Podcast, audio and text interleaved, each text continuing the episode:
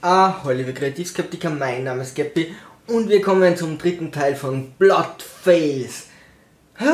Hier wieder die Spoilerwarnung, klar, es geht um den Plot von Filmen, Büchern und... Ne, es sind nur Filme und Bücher, gar nichts anderes. So, was, was ist mir da so aufgefallen? Ich habe gerade, weil es auf Amazon oder Netflix war, The Brave gesehen. The Brave ist äh, das Regiedebüt von Johnny Depp, der dort auch mitspielt. Und der ganze Film hat relativ gute Kritiken auf der Welt bekommen. Allerdings in Amerika nicht so gute Kritiken. Dann hat Depp gesagt, okay, dann bringe ich es einfach in Amerika nicht raus. Dann habe ich keine Lust. Das ist ja eine Frechheit.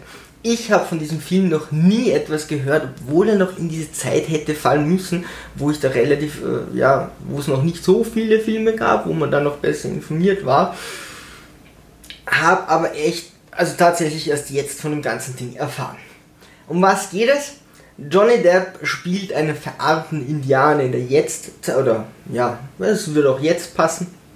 Ich glaube, äh, knapp vor 2000 wurde der gedreht und hat eine Familie, also Frau und zwei Kinder. Er sucht einen Ausweg aus der Armut. Sie leben auf dem Schrottplatz. Der Schrottplatz soll geschlossen werden, sie sollen verjagt werden. Sie sind in der absoluten Armut, an der Existenzgrenze.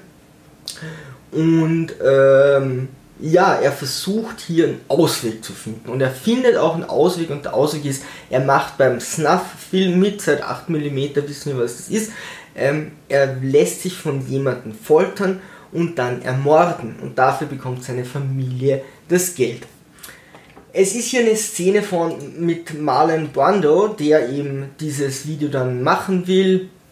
Diese Szene finde ich irrsinnig gut. Also Johnny Depp ist ein super Schauspieler, Marlon Brando war ein super Schauspieler und äh, die gemeinsam mit diesem Thema, also man merkt richtig die Angst und das Leiden von Johnny Depp, der dann später gefoltert wird. Er gibt ihm eine Woche Zeit, er kriegt ein Drittel der Kohle, er kriegt eine Woche Zeit, sich von seiner Familie quasi zu verabschieden und dann muss er zurückkommen in dieses Lagerhaus, wird dort gefoltert und getötet und Marlon Brando sagt, so, naja, je länger du durchhältst, dann gibt schon noch ein bisschen mehr Geld bei der Folter, also um ihn hier zu motivieren. Das ist eine sehr ruhige Szene, eine sehr schwermütige Szene und also mir hat es innerlich, also ich habe das sehr gut nachvollziehen können, wie die zwei Schauspieler das spielen und hier muss man sagen, generell zum ganzen Film, er ist sehr schwermütig. Er ist auch ein bisschen langatmig, was der Film hier äh, macht der Versuch, gewisse Sachen einzubauen, denn der Film muss jetzt gefüllt werden mit dieser Woche und man muss sagen, die Charakterisierung der Frau und der Kinder ist hier nicht die Stärke und sogar Johnny Depps Charakter selbst wird kaum charakterisiert. Also da hätte man viel mehr Wert hier drauf legen müssen. Deswegen auch kann man die schlechten Kritiken irgendwo nachvollziehen. Ähm, dann geht es eher darum, dass so ein Scherige von Marlon Brando ihn zweimal noch unter Druck setzt. Johnny Depp versucht nicht abzuhauen mit dem Geld, das er bis jetzt bekommen hat. Es ist vollkommen sinnlos, das zu tun. Ähm, man will das ja auch gar nicht. Man will ihm ja diese, diese Woche gönnen und dann äh, hat man ihn ja ohnehin in der Hand. Diese Szenen machen keinen Sinn und auch jemand von seiner Gruppe oder Familie wendet sich dann gegen ihn, äh, was auch einfach nur um das Ganze über die Zeit zu bringen ist. Ja, es ist halt, oder um die Spannungskurve zu erfüllen. Ja, man will schon noch ein bisschen Action oder Aufregung haben. Das ist auch okay. Ja, der Film benötigt auch sowas. Also das kann man schon machen. Äh, ich hätte mir hier eher eine Charakterisierung der einzelnen Protagonisten gewünscht. Der Sohn wird ein bisschen charakterisiert, das ist ganz okay. Ähm, ja, wie dem auch sei, und der Film endet, indem Johnny Depp einfach in diese Halle hineingeht und den Rest kann man sich denken.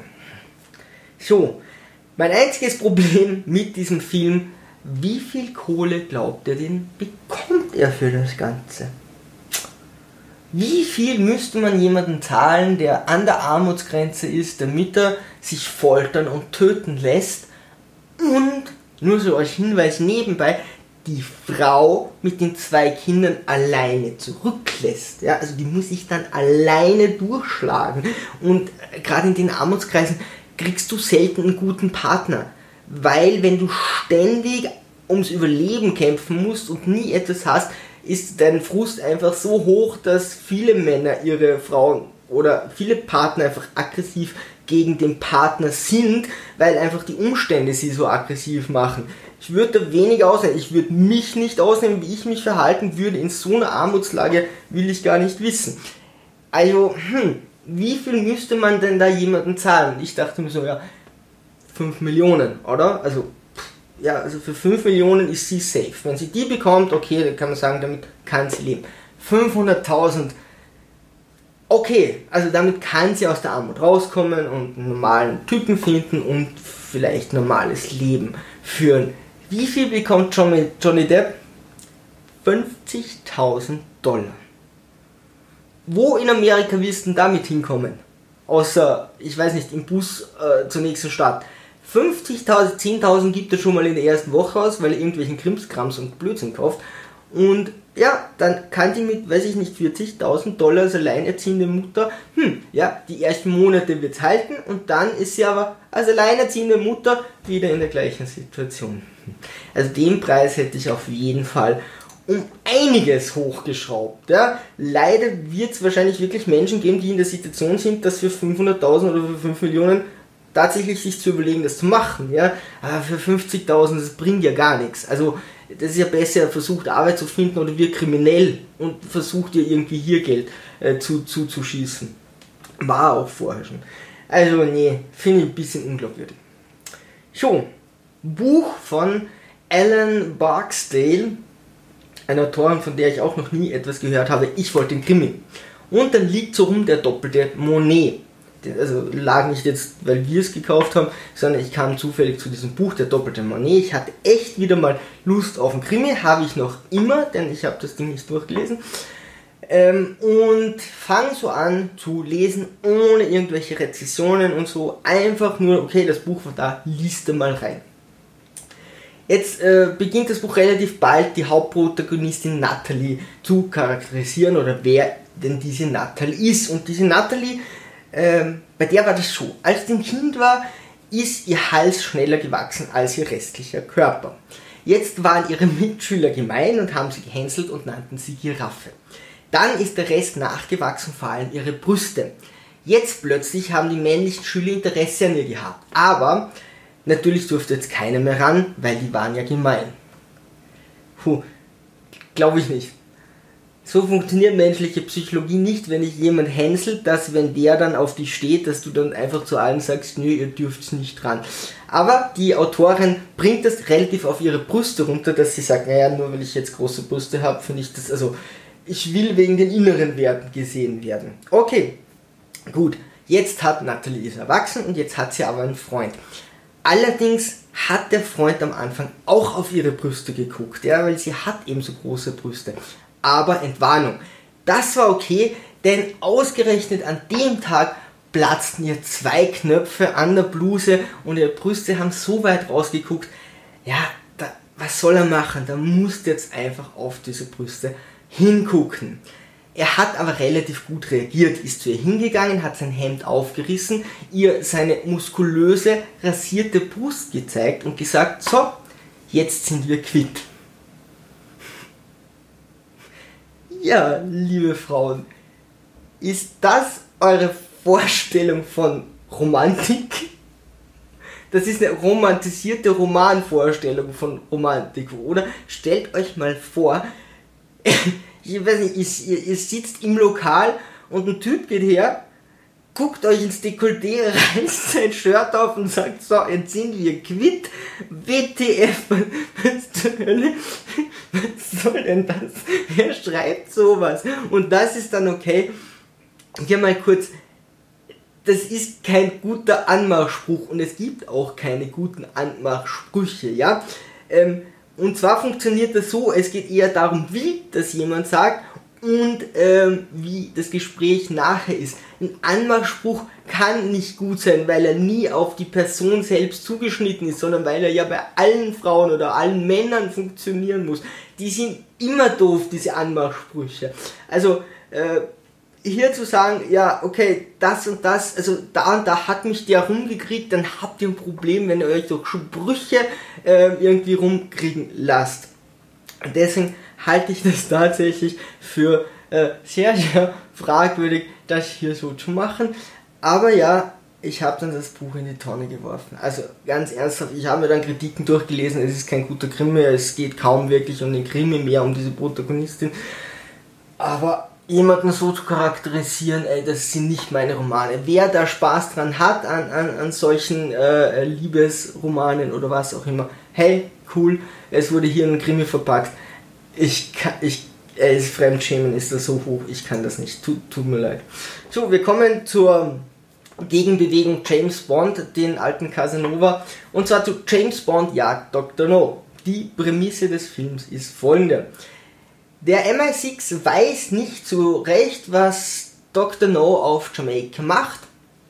Die haben ihn schon im Verdacht, dass er vielleicht was Böses tut, haben aber keine konkreten Beweise. Sie haben eine Akte über Dr. No angelegt auf Jamaika. Sie haben dort einen Agenten, sie haben dort eine, äh, äh, eine Kommunikationsfrau und die beiden berichten täglich an den MI6, was sie über Dr. No rausgefunden haben. Aber sie haben nichts Stichhaltiges. Was macht Dr. No? Er schickt einen Killertrupp, der den Agenten tötet, der die Kontaktperson tötet und die Akte klaut. Dadurch ruft er 007 auf den Plan, der seinen Plan vereitelt. Hätte er nichts gemacht, wäre 007 nicht gekommen. Und sie wussten ja nichts. Was will er da? Er will seine Akte. Was dachte der, was in der Akte drinnen steht, was die nicht bei ihrem täglichen Gespräch mit dem MI6 ohnehin schon gesagt haben? Glaubt er, die legen eine Akte auf Jamaika an und telefonieren jeden Tag und sagen so, hä, wie geht's gut? Ja, mir auch gut. Und was rausgefunden? Ja, haben wir in die Akte geschrieben, kriegst du nächste Woche per Post, sag ich dir aber nicht. Hm? Also hätte er einfach nur nichts gemacht, wäre James Bond nicht gekommen. Aber mein Gott, dann hätten wir keinen Film. So, ich habe mir gedacht, in diesem Format baue ich auch was ein, was mir gefällt. Aber vielleicht etwas, was ihr nicht so geil findet. Ich finde es die romantischste oder eine der romantischsten Szenen überhaupt. Ich werte das als positiv. Und zwar im Film 300. Ja, muss man schlucken. In diesem Testosteron äh, Entschuldigung, äh, Testosteron dominierten Film, Männer mitspielen und Männer und muskulöse Männer und dann auch noch Männer mit Männern und Männern, ja, gibt es tatsächlich eine romantische Szene und zwar folgende. Xerxes Bote kommt, breitet die äh, Schädel äh, besiegte Könige aus und sagt Leonidas, ergib dich, dann kannst du als Heerführer unter uns, bla bla bla. Und Leonidas ist dann in der Situation, wo er sich überlegt, also kill ich den jetzt, töte ich den und fange damit Krieg mit Xerxes an. Kann ich das machen? Darf ich Krieg mit Xerxes anfangen? Soll ich das tun? Und er steht da, der Messenger ihm, also der Bote ihm gegenüber und er überlegt sich das und blickt zu den Kindern, die hier spielen, blickt auf das Land, das ihm gehört und er macht es noch nicht. Was macht er, bevor er sich entscheidet, in den Krieg zu ziehen, er blickt zu seiner Königin. Und er blickt nach hinten und ich finde, sie spielt das genial, denn sie gibt ihn nicht so mit dem Augenzwinkern nach unten, so der Permission, sondern sie blickt einmal, sie zuckt einmal so und blickt dann so hoch mit, okay, du darfst. Also, bevor die ganzen Freehandels in den Krieg ziehen dürfen, also die, die anderen sagen dann, ihr dürft nicht, vollkommen egal, ja, die einzige, die das zu entscheiden hat, ist die Königin. Ah, wie wunderbar. Das fand ich, ich fand es schön. Ich fand es gut. So, Iron Man. Wenn ihr das anders seht, verstehe ich das auch. Iron Man. Iron Man 1. Letzter Film für heute. Die Prämisse des Films ist folgende. Die Terroristen sind böse hm, und wollen coole Waffen. Also haben sie folgenden Plan. Die Terroristen entführen Tony Stark. Tony Stark ist der, der, der, der, der, der Chef von äh, Stark Industries, aber selber so dieser Hobby-Typ, der alles erfindet und macht. Und der Obadiah ist so der, der die Firma leitet, seine rechte Hand. Und sie entführen Tony Stark, damit Tony Stark ihnen in einer Höhle unter miserabelsten Bedingungen seine neue Superwaffe, die Rakete, nachbaut schon mal ganz schön umständlich, ja, den zu entführen, dann ihm hier ein Labor in der Wüste einzurichten, ihm die ganzen Möglichkeiten zu geben, dass er hier seine Superwaffe äh, baut, aber darum geht es ihnen. Sie wollen, sie wollen diese Starks Waffen haben und sie wollen auch die beste Waffe, sie wollen diese ganzen Sachen von Tony Stark haben. Passen allerdings nicht so gut auf ihn auf. Ja, klar, ist natürlich schwierig, auf den auch noch gut aufzupassen. Äh, ganz schön richtend großer Plan. Also machst du nicht mal so am Nachmittag, sondern okay, sie entführen Tony Stark, der baut da, baut blöderweise seinen ersten Iron Man Anzug, tötet die meisten von ihnen oder verletzt sie zumindest schwer verletzten Hauptprotagonisten und entkommt. Und schon nach zwei Drittel des Films kommt er drauf, dass Obadiah alle seine Waffen unter der Hand schon seit langer Zeit an die Terroristen verkauft. Warum entführen sie ihn dann und bestellen das nicht einfach bei Stark Amazon, äh, neue Superrakete, danke, sondern entführen ihn, bringen ihn in eine Höhle, bauen ein Labor, holen noch einen, der ihnen hilft, einen Assistenten, checken ihn nicht genau ab, lassen ihn einen Iron Man Suit bauen, der sie dann verwundet, obwohl sie diese Waffen die ganze Zeit eh schon kaufen und die liegen auch überall rum. Ja, also Stark kommt rein und sagt, hey, ihr habt ganz schön viele Waffen von mir. Hm, woran könnte das liegen? Hey, tja, da hat wieder mal jemand einfach nur nicht diesen Querverweis. Ja, dann müssen die halt an andere Terroristen verkaufen oder so. Ja, pff. Es ist kein großer Fehler, aber bei so einem Blockbuster von ich weiß nicht wie viel 100 Millionen, ja, könnte man drauf kommen. Wie dem noch sei, wenn euch etwas einfällt, bitte in die Kommentare. Ich würde gern sowas lesen, was ihr lustig findet oder so. Vielleicht kann ich auch irgendwas aufnehmen, wo ich mir eigene Gedanken drüber mache. Ansonsten, liebe Sturmtrotzer, segeln wir straff halten und auf zum Horizont.